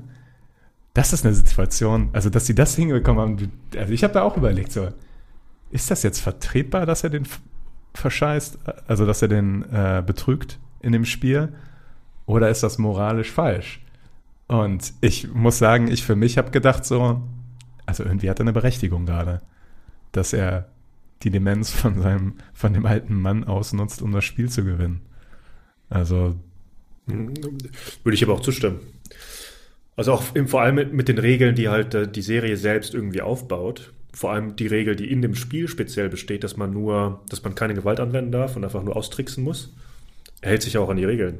Ja, okay, dass er sich an die Regeln hält, ist das eine, aber ob das moralisch richtig ist, das andere. Ja, ich, ich glaube, also ich finde das total fair. Also ich glaube, in dem Spiel, ich glaube, in dem Spiel sind alle moralischen äh, Grundsätze irgendwie so ein bisschen aus, aufgehoben. Ähm, Ja, in dem Spiel sind die aufgehoben, aber deswegen ist es ja interessant, weil du dich äh, als Zuschauer fragst, was ist hier das, was wäre denn das Richtige? Also das Spiel hebt die auf und du guckst das und denkst dann so, aber was wäre denn das Richtige zu tun? Also Ich finde auch, gerade bei, also den- ich, gerade bei dem Murmelspiel. Ich tue mich da auch schwer, so eine eindeutige eine Antwort drauf zu finden. Also klar, auf der einen Seite denkt man instinktiv erstmal, ist es nicht fair, ne, weil er gewinnt ja dann nicht fair, er trickst ja. Ja. Aber wenn man jetzt die ganzen Sachen mit berücksichtigt, ne, und ähm, wenn man dann weiß, okay, es geht gerade um, um sein eigenes also Leben, ne? Also die Frage ist ja, halt, ja, was, welche Wege darf ich beschreiten, um mein eigenes Leben zu retten? So ist es dann gerechtfertigt eben auch, ja, ich sag mal, unfair zu handeln, wenn es aber um die Rettung meines eigenen Lebens geht. Also schade ich dem alten Mann mehr, als er mir schadet. Es ist ja immer so, es gibt ja, in der Philosophie gibt es ja verschiedene ähm, Theorien, wie zum Beispiel auch Utilitaris Utilitarismus, also sprich, der Nutzen für die Gesamtheit sollte möglichst groß sein. Dann ist die Handlung gut oder die Handlung die richtige. Und jetzt halt die Frage, okay, ist äh, der Nutzen für die Gesellschaft jetzt quasi größer, wenn er den alten Mann gewinnen lässt und ja, der alte Mann, der eh in drei Monaten stirbt, weiterkommt? Oder ist es halt besser, wenn er quasi überlebt, ähm, der gesund ist, der eventuell vielleicht auch der moralisch bessere Mensch ist, ist halt diskutabel. Ist er das, ist er das nicht? Ne? Ich meine, der Alte hat die Spiele ja organisiert und gestartet. Schwierig, Okay, aber es ist wirklich wenn schwierig. Du, wenn du in der Situation bist, weißt du das ja noch nicht so. nee, klar. bei ihm, bei ihm könnte man auch noch anbringen, dass er jetzt nicht das produktivste Mitglied der Gesellschaft ist. also zumindest am Start der Serie. Mhm. Aber es ist wirklich, deswegen fand ich die Murmel-Folge sehr interessant. Auch wenn ich das Spiel an sich bescheuert fand irgendwie, weil die alle nach ihren eigenen Regeln gespielt haben. War auch interessant eigentlich, dass sie das so selbst abstimmen durften. Hat ja auch zu so Dynamiken geführt. Aber ähm, das war doch eigentlich ganz cool. Aber ein bisschen, bisschen bescheuert, als ich geguckt habe, fand ich es trotzdem. So. Ja. Ja, ich meine, beide, beide Hauptcharaktere tricksen ja einen Gegner aus in dem Moment. Ne? Der eine ja offensichtlich, oder beide ja, beide ja irgendwo offensichtlich, aber der eine halt einen alten, senilen Mann und der andere halt einen, einen gutgläubigen Freund, ja. Freund. Ja, es, also es war schon eine heftige Sache, aber ich finde, man hat es ein bisschen kommen sehen, als es schon hieß, bildet mal Pärchen. So, also ich habe es ja. dann ein bisschen, ein bisschen Foreshadowing war da, so nach dem Motto, ja, jetzt such dir mal deinen besten Freund aus und dann kill ihn Auch so, das, auch das sozusagen. Ehepaar, ne? Ah, Ja, ja. Haben die nur so am, am Rande so ein bisschen angerissen, aber trotzdem sehr unangenehm, so diese Sehr Situation unangenehm. am Rande mitzubekommen. Ich dachte mir zu dem Zeitpunkt noch, dass es irgendwann noch mal eine Rolle spielen wird, dass der alte Mann und der Ji Hon, wie auch immer, dass die ihre Jacken getauscht haben. Beziehungsweise der ähm, Junge auf einmal die 001-Jacke quasi anhat. Und da dachte ich mir noch irgendwie, dass das nochmal eine Bedeutung haben wird, irgendwie nochmal benutzt wird, aber wird es tatsächlich gar nicht. Habe ich, also habe ich mich gewundert drüber, weil ist ja vielleicht auch ein bisschen symbolisch, dass er halt mit diesem alten Mann verbunden ist auf irgendeine Art und Weise. Und tatsächlich sind sie das ja auch bis zum Ende der Serie. Also Ich fand äh, auch witzig, dass da ein paar Mal so ähm, dieses Ding aufgebaut wird mit, könnte das sein Vater sein? mhm. Das gibt's ja ein paar Mal, weil ganz am Anfang sagen die schon mal, ja, als Kind habe ich immer das und das gespielt. Ja. Und dann sagt der alte Mann nämlich, ja, ich habe mit, mit meinem Sohn das früher auch mal gespielt. Und bei dem Murmelspiel, da sagen sie auch beide, ja, ich habe auch in so einer Gasse gewohnt früher und hm. ähm, ich habe überlegt, ob das der Vater ist von dem Frontman und von dem äh, Polizisten. Der alte Mann. Vielleicht eine schöne Gelegenheit, Ja, ja, um, könnte über den, sein. um über den Frontman, die VIPs zu reden. Ähm, zunächst einmal fand ich da das Maskendesign super nice. Also ich fand diese VIP-Masken, die die teilweise getragen haben, die fand ich, fand ich sahen so fancy aus. Ja. Also diese goldenen, äh, krassen, das ist einfach, einfach cool aus. Ja. Ja. Ich fand interessant, also jetzt weiß ich dass ich auf Deutsch geschaut habe, weil die, äh, das sind ja Amerikaner offensichtlich, weil die reden nämlich auch in der deutschen Version auf Englisch. Stimmt, stimmt, du hast recht, ja. Ich habe es auch auf Englisch gesehen. Genau, also Ja. es sind offensichtlich äh, Amerikaner. Und ich fand aber auch da wieder witzig, wie, wie hart klischeebehaftet die halt dargestellt werden. So, also die, die, die waren teilweise so hart drüber mit, mit so Sätzen wie What the hell is going on? Und ich so, ja, okay. Aber ich glaube, es sind nicht alles 69. Amerikaner. Ich glaube, ich glaub, da sind auch andere Nationalitäten dabei. Also ich meine, da auch ein Asiaten irgendwo dabei gehabt, äh, dass da dabei gewesen wäre bei diesem VIP, bei dieser VIP-Gruppe. Aber ich weiß nicht, ist schwer zu Ja, sagen. kann sein. Also ich, ich meine auch ein Europäer wäre zumindest dabei gewesen. Irgendwie am Akzent oder sowas, aber könnte auch falsch sein. Wir haben auch die Spiele vertauscht, ne? Das Murmeln kam vor dem Tau 10. Ne? Nee, Nee, kam danach. Nee. Erst Aber beim Tauziehen, dann Murmeln, Murmeln dann Himmel und Hölle. Hä, wir haben die beim Murmeln denn zugeschaut? Ah nee, die haben erst bei den Glasplatten zugeschaut. Die Ja, kommen jetzt genau. quasi an, genau. Genau. Stimmt, die haben erst bei den Glasplatten zugeschaut. Ich habe ähm, irgendwie gedacht, die hätten beim Tauziehen zugeschaut, weil das so eine ähnliche Ja, ja, Szenerie weiß, ist wie die. Glasplatte, aber stimmt, richtig. Ja, dann kommen die VIPs. Wir sind an dem Punkt angekommen, ne? Geschichtlich oder wollen wir noch irgendwas hinzufügen? Nee, von mir aus kommen wir da ruhig hin. Äh, das läutet ja auch dann das, das letzte, gefühlt letzte Gruppenspiel ein. Äh, die Glasplatten. Und da fand ich auch wieder so interessant, also da, da, das ist generell bei der Serie, stelle ich mir die Frage, bei den Glasplatten war sehr wahrscheinlich, dass einfach es gar keiner packt. So. Also was Hätte- hätten die hätte gemacht, passieren wenn, können, ja. ja. was hätten die eigentlich gemacht, wenn es keiner gepackt hat? Ja, hätten jetzt Geld kassiert. Ja, aber es ging ja auch ums Wetten auf bestimmte Ja. Leute. Es wäre schon so ein bisschen Downer gewesen, auch für die, wenn es einfach mal keiner packt. Aber dieses Glasplattenspiel fand ich auch nochmal sehr interessant, weil das dieses, diese, diese komplette Zufälligkeit von einer Entscheidung, die überhaupt nicht ab, abwägen kann zu dem Zeitpunkt, so enorm wichtig macht. Hm. Und diese Momente, wo es dann klar ist, was gespielt wird und die Ersten in der Reihe das sehen und, und diese Platten angucken und ich denke, oh shit, ey. ja, ja. Aber ich, ich glaube nicht, dass bei dem Spiel ähm, alle sterben können. Aus dem einfachen Grund, dass es, glaube ich, nur zwölf Platten sind und 16 Personen. Und irgendwann kommst du an den Punkt, also die, der einzige Grund für, für mich wäre, dass die irgendwann halt stehen bleiben und nicht mehr weitergehen. ja, ja oder doppelt, doppelt Sachen machen. Das Ja. haben die auch ein paar Mal gemacht. Ja, oder doppelt Sachen machen und sich so quasi doppelt rausnehmen. Es ist natürlich Ja. eigene Dummheit. Aber eigentlich müsst ihr sagen, wenn es zwölf Plattenpaare sind und 16 Personen, kommen eigentlich mindestens vier hinten an. Weil selbst wenn die Personen immer falsch wählen, kommst du ja hinten an. Nee, waren das Ähm, nicht 18 Plattenpaare? Nee, es, es waren auf jeden Fall weniger Plattenpaare, meine ich, als Personen da waren. Echt? Aber ich glaube nicht. Ich glaube, es aber waren selbst- erstaunlich viele. Aber selbst wenn es 18 wären, ist die Wahrscheinlichkeit ja trotzdem unfassbar gering, dass du 16 Mal falsch rätst und nicht ein einziges Mal richtig gehst.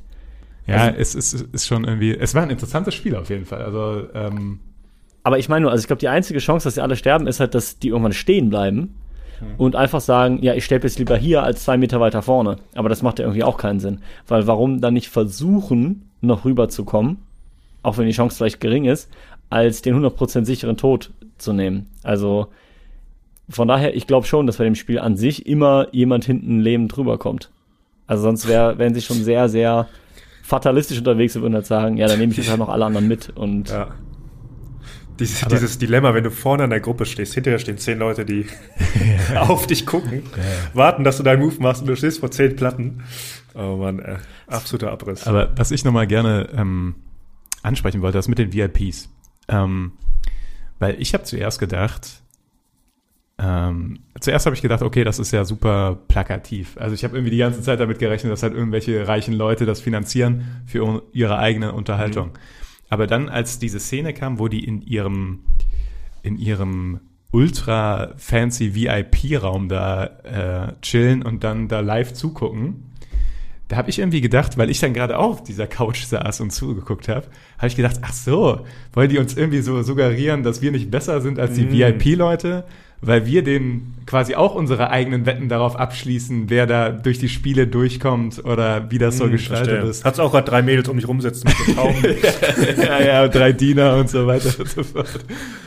Nee, aber ich habe dann überlegt, und äh, ich meine, das äh, checkt nicht ganz aus, weil natürlich zwingst du niemanden, das zu machen, da stirbt nicht wirklich jemanden, das ist einfach nur Unterhaltung. Aber es ist halt Unterhaltung für dich, genauso wie für die quasi, weil denen sonst alles langweilig geworden ist. Und so eine gewisse Parallelität ist da schon da. Also, man wird ja auch durch diese Squid Games unterhalten quasi. Fair. Ja, stimmt schon. Hat schon was ähnliches, ne? Du bist ja auch Zuschauer, das ist schon richtig. Ja. Ich fand auch cool, wie der eine Typ äh, auf den Glasdingern steht und hat irgendwie noch, weiß ich nicht, zehn Dinger vor sich und rechnet da mal so aus, so 10 hoch 2 und merkt dann so, ah fuck, ich bin komplett am Arsch. und lacht dann einfach nur und springt halt drauf los, weil er weiß, okay, meine Chance ist los, irgendwie ja. 1 zu 52.000, also das Ding ist eh durch. Ja. Fand ich irgendwie äh, ganz cool. Also ich fand das cool, dass er nochmal quasi mathematisch auch dem Zuschauer erklärt, so wie gering die Wahrscheinlichkeit ist, wenn du vorne stehst, darüber zu kommen, dass sie quasi gleich null ist. Ja. Also dass die ersten einfach wirklich nur Hundefutter sind, um den richtigen Weg zu finden. Ich war auch so heilfroh, als diese beiden Charaktere gestorben sind. Hier der böse der böse Bubi. Mit der Schlange auf dem Gesicht. Ja, und die Frau. Die, beiden Frau, haben mich ja. so hardcore genervt irgendwie in der ganzen Geschichte. Also der Typ hatte ja noch irgendwie, man kannte die Backstory so ein bisschen. Ich fand auch cool, dass er Schulden hatte bei, bei größeren Bad Boys und eigentlich richtig am Arsch war. Aber diese Frau hat mich dermaßen genervt die ganze Zeit. Ich war heilfroh, dass die mal endlich aus dem Spiel raus waren. Aber ähm, ich hätte die Frage gehabt, ich habe nämlich teilweise gedacht, von dem Hauptcharakter kriegt man ja vergleichsweise viel Backstory, von den von der Nordkoreanerin, dem Mafia-Boss, ähm, auch dem äh, klugen Director oder sowas, kriegt man ja nur minimal Backstory oder nur so ein wenig. Teilweise habe ich gedacht, dass wenn da noch ein bisschen mehr gewesen wäre, hier und da wäre nicht verkehrt gewesen. Also hätte mich, hätte mir noch mehr Punch gegeben, weil du halt so doch immer beim Protagonisten bist, weil du weißt, da habe ich die meiste Backstory bekommen. Der wird jetzt wahrscheinlich auch carryen bis zum Ende. Und so war es dann auch tatsächlich. Hätte ich jetzt ähnliche Anteile bekommen bei der Nordkoreanerin, die ich auch spannend fand, auch super interessant fand, oder auch bei dem Director, dann vielleicht noch verdeutlicht, warum der so eigennützig ist, das hätte der Sache vielleicht noch mehr Spannung geben können. Weil so war für mich relativ klar, dass er da irgendwie immer rauskommt. Aber, also, ja, als ich, also ich verstehe, wo du herkommst und klar, das gibt den einzelnen Figuren nochmal mehr Fallhöhe. Aber ich muss sagen, vom Pacing her fand ich sehr, sehr, sehr gut. Weil, wenn die einmal damit angefangen hätten, von einer zweiten Person die Background-Story zu zeigen, dann hätte ich gewusst, okay, jetzt ist jede zweite Folge, ich sehe von irgendeiner anderen Person, die da mit drin ist, die Background-Story. Und irgendwie hat das für mich ein bisschen den Spannungsbogen abgeflacht und rausgenommen. Ich fand eigentlich gut, dass ich nur von der ersten Person halt wirklich richtig den Background weiß. Und von den anderen halt, ich bekomme so ein paar Infos, dass ich so grob einordnen kann, warum sind die da, was, wo, wo kommen die her aber auch nicht zu viel und ich persönlich fand das sehr gut. Also mir hat das auch nicht gefehlt, weil ich wollte schon die Atmosphäre in diesem Szenario sehen. Also in diesem, ja, also auf dieser Insel und in diesen Spielen, was geht da ab zwischen denen? Und ich glaube, wenn ich jetzt von da sechs, sieben, acht Personen die Background-Story bekommen hätte, wäre es mir auch zu viel darum gegangen und zu wenig um die Situation als solche, um die es ja eigentlich, finde ich, in der Serie gehen soll. Ja, kannst du gut recht haben. Also, weil ich fand die nämlich auch sehr gut gepaced und sehr gut einfach hat, die war auch einfach spannend. Also man wollte weiter gucken und ich habe mich auch immer perfide auf die nächsten Spiele gefreut. Also ich habe mich immer gefreut, so, dann schauen wir mal, was, was, was Spiel 4 ist. So. Und vor allem, als es dann weniger wurde und dann auch immer in der Gruppchenbildung davor, ich so, ah, was könnte es sein, was könnte es sein? Da war man schon immer dabei. Das ist äh, interessant, interessant. Ja. Ja. Voll. So, so ein bisschen unnötig, dass sie sich dann äh, so gut wie tödlich verletzt hat, als sie schon drüben war, die Frau. Äh, fand ich ein bisschen schade.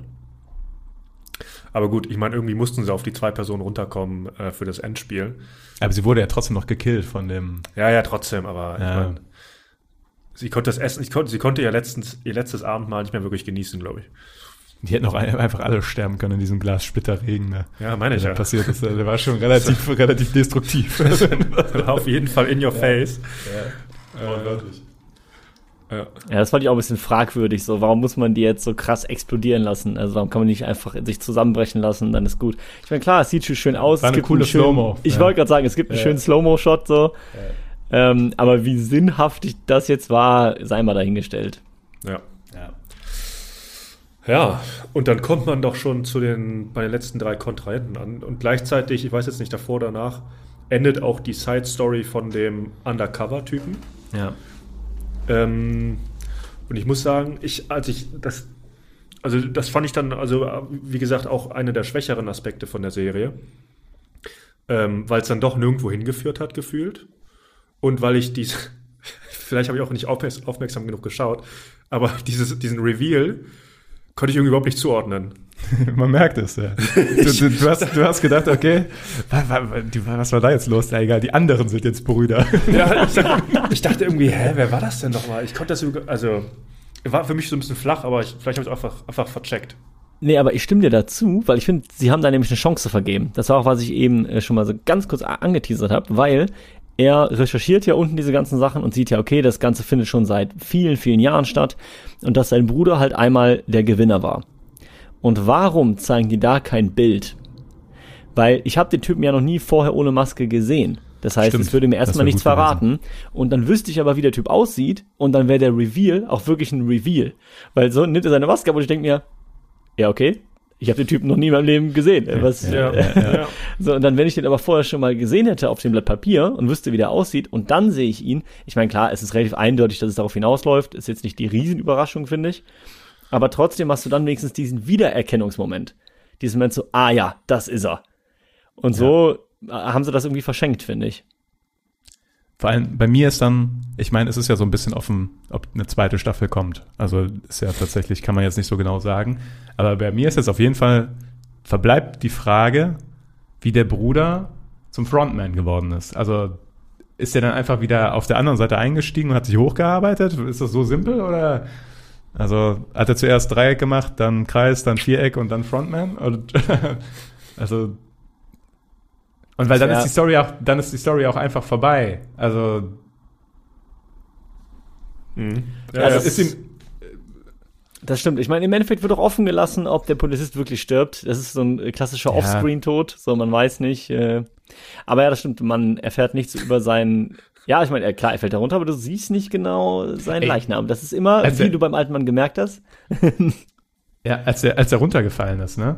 Dann guckt der Bruder so darunter die Klippe und du siehst im Wasser, dass da sich irgendwas kräuselt.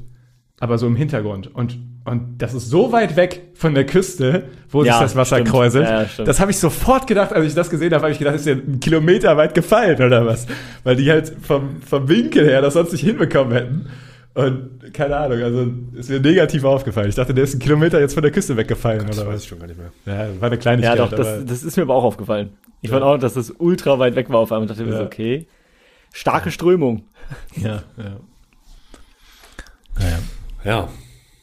Und die Reihenfolge war übrigens Kreis, Dreieck, Viereck. Ne? Also Kreis war, glaube ich, das niedrigste. Dann kam Dreieck Äh, und das dann. kann sein, aber Viereck. nicht mehr. Ich glaube, die Dreiecke haben immer die Maschinengewehre getragen, oder? Ja, keine Ahnung. Bei, also Kreis und Dreieck konnte ich nicht zuordnen, was da höher war. Viereck war auf jeden Fall ein bisschen höher. Aber, Mhm. naja. Ich glaube, man äh, bekommt das da etabliert, weil direkt am Anfang auf dem Schiff, als er den einen umbringt, nimmt er diese Kreismaske und dann äh, spricht nämlich einer mit dem Dreieck zu ihm und er sagt nur so, hier, äh, erste Regel Ah, ja. gebrochen. Und daran siehst du die Hierarchie direkt einmal. Ah, ich meine, wenn man dieses Squid-Dingens nimmt, ist es auch Kreis, Dreieck, Viereck tatsächlich. Also wahrscheinlich hast du recht. Ja.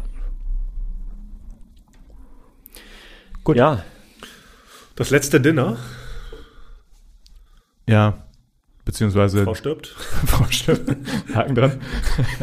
ja, also, aber gefühlt so so viel machen. passiert da auch nicht, ne? Also die, Nee. Die nimmt halt die obligatorische, äh, das war relativ klar, dass da. äh, Habt, ähm, ihr, habt ihr eine gewisse Romantik wahrgenommen zwischen diesen beiden Nee. Personen? Ne. nee, ich auch nicht. Du? Ich fand das nämlich auch sehr erfrischend, dass das eigentlich in dieser Ja. Serie kaum vorkam. Und dass es da wirklich nur ums Überleben ging. Klar, ja, diese Bösewichten, die hatten ein bisschen was am Laufen, aber eigentlich eher nur verflossen, so im Endeffekt. Ich fand es sehr erfrischend. Das wäre auch, glaube ich, ein Unterschied, wenn das eine amerikanische Serie gewesen wäre. Wieder irgendein Love Triangle so gewesen. Tribute in dem von Fall Panem. sehr erfrischend, muss ich sagen. Ich fand die Nordkoreanerin auch interessant. Also ähm, tatsächlich, obwohl die jetzt relativ stoisch daherkam, ja, also die, die konnte ja fast nichts erschüttern. Also als da der, der, äh, sag ich mal, der das Chaos ausgebrochen ist in der Nacht, war die ja cool so häufig. Also sie hat ja gefightet ein bisschen, aber die, hat die nicht so schockiert. Mhm. Ähm, also ich fand die interessant. Und ähm, deswegen hätte ich bei ihr so ein bisschen mehr Futter, hätte ich nicht verkehrt gefunden. Aber ähm, das mit dem Glassplitter, den hätten, hätten sie einfach den super smarten Director äh, sie umbringen lassen sollen. Das mit dem Glassplitter fand ich ein bisschen bescheuert. Aber hat er sie nicht im Endeffekt umgebracht? Ja, er hat sie umgebracht, aber er hatte dann noch das, den, den, die Ausflucht, dass er sagen muss, ja, dann leidet sie nicht mehr. Ja. Äh, Ich fand die Szene generell total cool gemacht, dass er, dass unser Protagonist da so geflohen hat oder die, die, die Tür angefleht hat, dass jemand kommt und die rettet. Und dann kommt sogar jemand, aber halt mit einem Sarg. das, fand ich, das fand ich wieder halt echt eine schöne Szene irgendwie. ja. Ja. Ich meine, machen wir jetzt ein bisschen Tempo. ja. Dann kommt der Endfight. Es kommt, wie es kommen muss. Der Protagonist gewinnt. Auch wenn er zur Zwischenzeit versucht, nochmal alles abzubrechen. Ja. Ähm, er geht nach Hause, packt das Geld nicht an. Ich habe nachgeschaut, wie viel Geld ist es. Wie viel? In, in, ihr könnt raten, in Euro.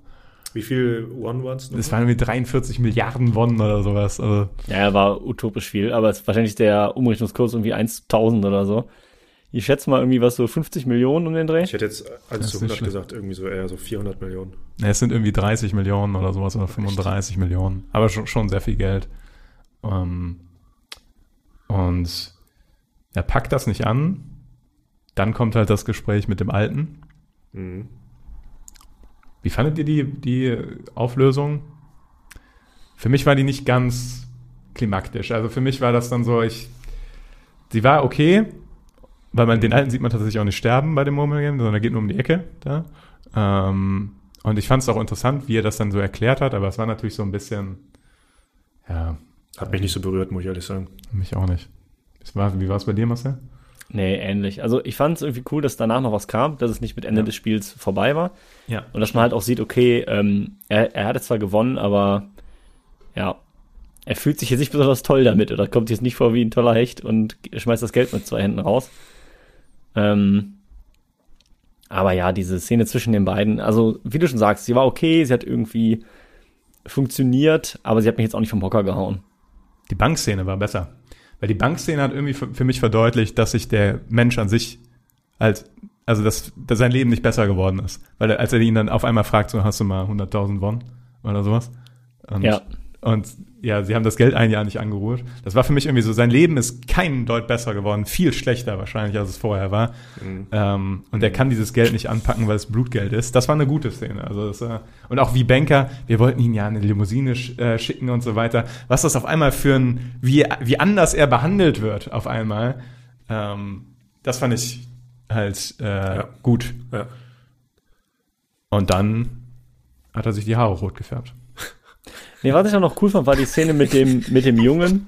Also, ähm, Oh ja, stimmt. Oh, sorry. Ja. Genau, dass er dann quasi den, den Jungen da abholt äh, und der Mutter vom Director quasi, äh, die ja ihren Sohn verloren hat und er hat seine Mutter verloren und die quasi noch zusammenführt und eben auch, ich weiß nicht, man sieht glaube ich nicht genau, wie viel Geld er da lässt, aber schon nicht wenig. Ist jetzt nicht das Gesamte auf jeden Koffer Fall. voll. Viel. Aber genau, aber Koffer voll auf beiden Seiten, also es war schon wahrscheinlich ordentlich was. Ähm, also irgendwie das Gefühl hat, ja, er muss ja da zumindest noch was Gutes äh, tun. Aber lustig, wie er auch irgendeiner Frau einfach irgendein random Kind gegeben hat. Ja, das stimmt, ja. als, als ginge das so einfach so. Das ist jetzt deiner. So. ja, ja, wolltest noch ein Kind haben? Wir? Naja.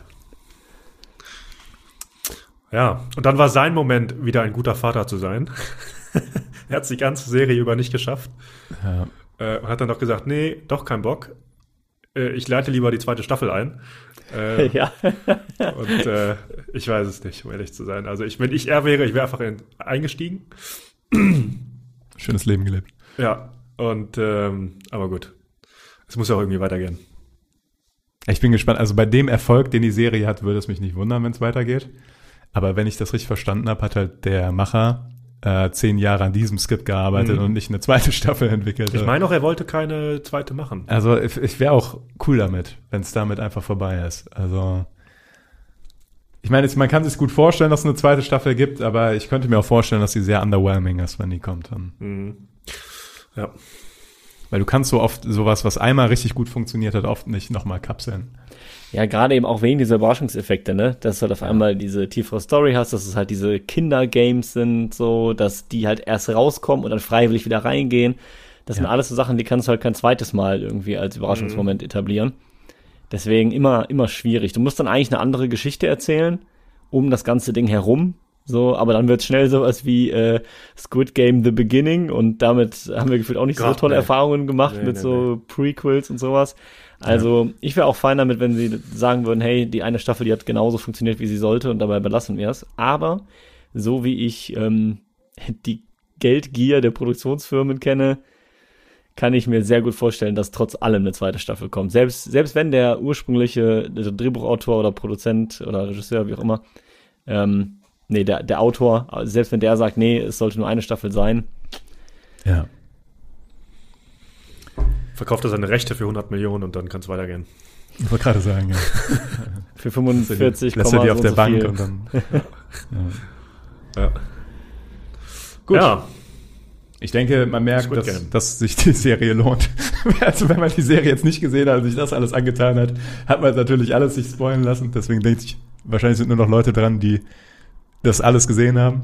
Ja, ich denke Aber, auch. ähm, Aber ich fände es auch mal interessant zu hören, ähm, was uns jetzt vielleicht entgangen ist. Also wenn äh, ihr da irgendwie noch Sachen habt, ähm, die wir jetzt gerade nicht erwähnt haben, dann schreibt die gerne unten rein. Ich finde es immer richtig spannend, wenn äh, die Leute noch unten in den Kommentaren so ein paar Sachen raushauen, wo man sich dann selber nach dem Podcast denkt, so, ach ja, das war ja auch noch. Und Auf jeden Fall. äh, ja.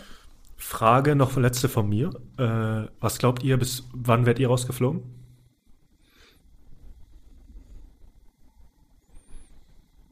Puh. Ich, ich, ich vermute tatsächlich beim Zuckerspiel. Tatsächlich, weil ich wahrscheinlich was Falsches gewählt hätte, irgendwie den Stern, der auch nicht so einfach war oder sowas. Und dann irgendwie in einer ungeschickten Sekunde da so einen Zacken vom Stern abgebrochen hätte oder sowas. Und das, die zögern halt nicht lange, da hast du direkt da so, eine, so einen Revolver im Kopf. Also, weiß nicht. Also keine Ahnung, ich sehe mich irgendwie sagen. beim Tauziehen rausfliegen. Ich meine, kommt ein bisschen auf, auf meine Gruppe an, aber ja, Beim Murmeln spielen sehe ich dich gewinnen, Marcel. Ich weiß nicht weil ich warum. so verschlagen bin, oder? Weil ich, nein, weil du. ich, du hast, glaube ich, Glück im Spiel. Ah, da kannst du den Gerrit mal fragen, ob das so stimmt. Okay, okay, okay, alles klar. Die, die Gerrit Fällische Würfel und äh, Kugel GmbH, die wird auf jeden Fall ge- gewinnen. Aber es stimmt schon so generell bei so, bei so Minigames, ich würde auch sagen, ich habe dann eine recht, recht hohe Geschicklichkeit oder eine recht schnelle Lernkurve. Das Problem ist, die Lernkurve muss ja erstmal einsetzen, ne? Das heißt Muss da natürlich. schon steil sein, ja. Genau, die muss halt schon sehr, sehr steil sein, weil das heißt, wenn du dann innerhalb der ersten 10 Minuten schon richtig verkackst, ist halt vorbei. Also Das ist richtig. Schwierig. Und bei dir, Konsti, zum Abschluss? Boah, ich weiß es auch nicht. Ich glaube, ich glaube schon am ersten Spiel. ich glaube, wenn ich meinen Bobbys einmal in Bewegung kriege, den kann ich nicht so schnell stoppen. äh, der schwingt einfach weiter. Ähm, Diese Vorstellung einfach, dass du da stehst und du stirbst einfach, weil dein Hintern noch ein bisschen hinterher wackelt. So. das, sieht- das sieht das Mädel wahrscheinlich. Also, Ja. Ich glaube, da reicht mich. Oh, das Licht grünes Licht, ne? Ja, schön. Ich, ich würde sagen, mit diesem Bild Rappen wir es ab. gehen wir hier raus und Ja. rappen das Ganze ab. Rap, rap, rap.